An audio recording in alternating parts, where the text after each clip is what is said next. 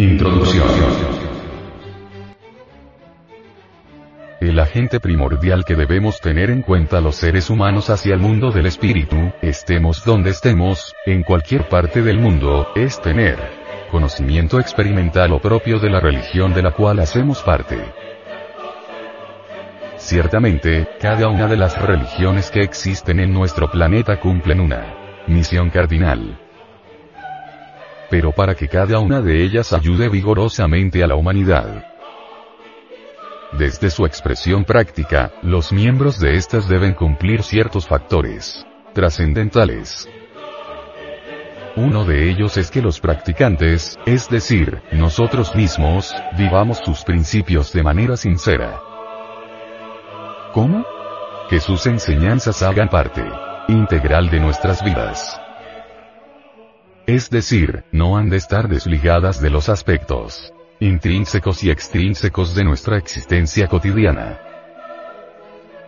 Si entramos a un templo y recitamos ciertas oraciones, o quizá tengamos un tipo de sentimiento espiritual, pero en cuanto salimos a la calle, ese sentimiento desaparece.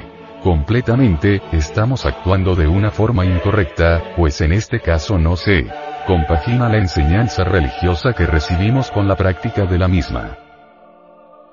Lo benévolo es que el mensaje religioso debe estar inextinguible en nosotros donde quiera nos hallemos.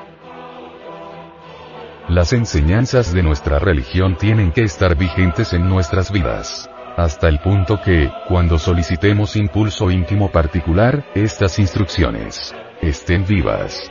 La religión solo puede ser realmente poderosa cuando se ha transformado en parte plena de nuestra existencia.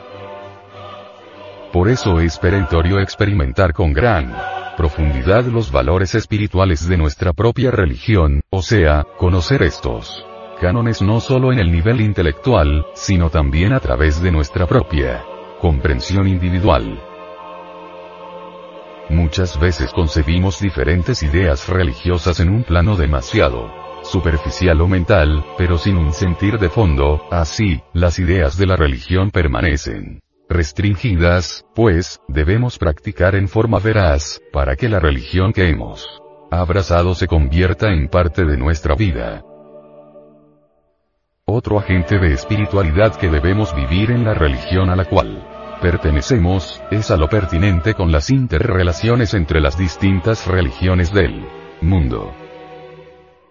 Uno debe reconocer el hecho de que existen diferentes religiones y esto es de fundamental importancia para que ellas puedan desplegar un respeto recíproco legítimo, y esto creará un contacto cercano entre todas las religiones del planeta, lográndose que éstas sean seguras y serias en el momento de ejercitar un grande beneficio a la humanidad entera. A lo largo de los incontables siglos, las religiones han aportado elementos maravillosos para una transformación de los seres humanos.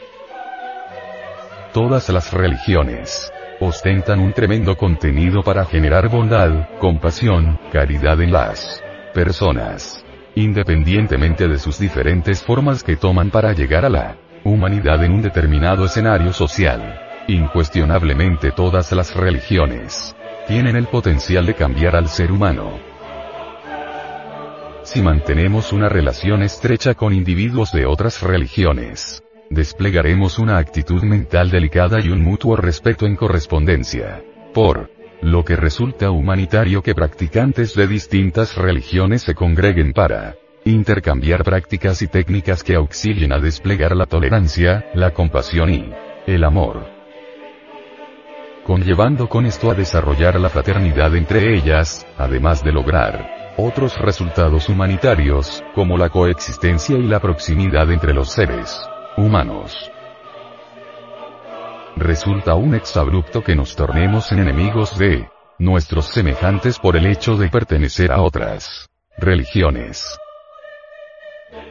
La concordia y la aproximación entre todas las religiones es el pedestal de una auténtica cultura del ser, y sin esta cultura continuaremos viviendo los innumerables problemas que fragmentan a la humanidad. Las religiones son el gran remedio para aniquilar el conflicto humano, y si esta misma medicina se torna en una fuente más de conflicto, sería algo infausto.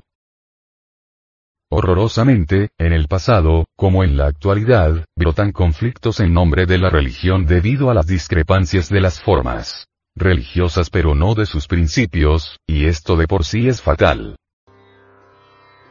El yogi Ramakrishna, que por el año 1880 vivía en el monasterio de Dakshineswar, cerca de Calcuta, y que se hizo conocido por los trabajos de sus discípulos más connotables como Vivekananda y Avedananda, aceptaba por igual a todas las religiones.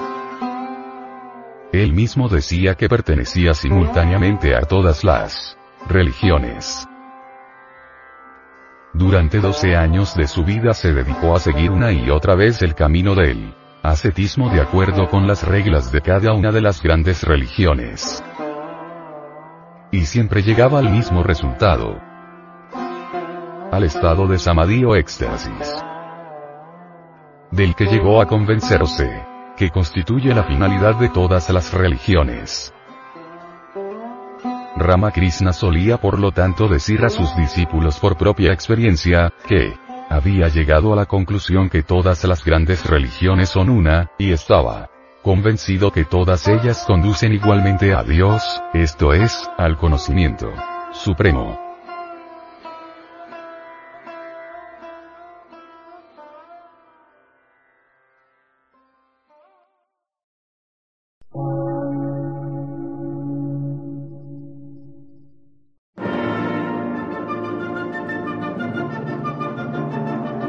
Emisora, gnóstica, transmundial.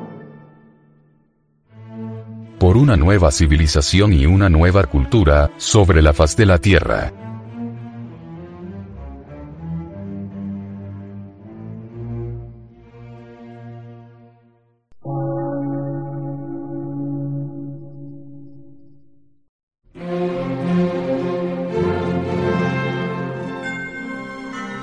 Medio de radiodifusión científico, artístico, místico y filosófico, de la Asociación Colombiana de Centros de Estudios Gnósticos, Antropológicos, Psicológicos y Culturales. A.C.